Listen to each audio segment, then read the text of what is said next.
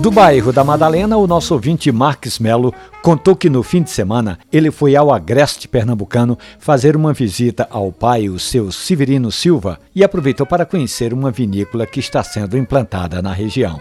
De volta da casa do pai, um comerciante conhecido lá pelas bandas de Lagedo, Marques encontrou uma lojinha com café artesanal da agricultura familiar. O advogado comprou um pacote já moído, embalado em saquinhos de papel tudo bem organizadinho, não fosse um problema. O problema mais grave é que o café já estava moído. O ideal é que quem está vendendo deve dar a opção ao comprador de levar o café em grão para moer em casa. É que o café é um produto muito sensível e logo que moído começa a perder aroma, doçura, acidez. Por isso mesmo, escolha sempre um café em grão e tenha um moedor em casa. No caso de quem vende o café, deixe a escolha para quem está comprando e ofereça sempre o grão, dando essas informações, a não ser que o cliente prefira um café moído.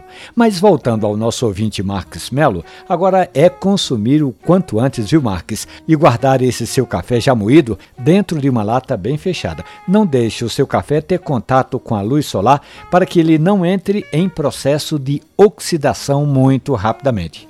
Café oxidado ninguém merece, vai ter cheiro de estopa molhada. Então o importante é ter sempre um café novinho em casa e café novo é café em grão, que aí você moe e aquele cheiro toma conta da sua casa. Essa história do advogado Marx Mello e outras tantas do mundo do café estão ali na página da radiojornal.com.br ou nos agregadores de podcast. Café e Conversa. Um abraço, bom café.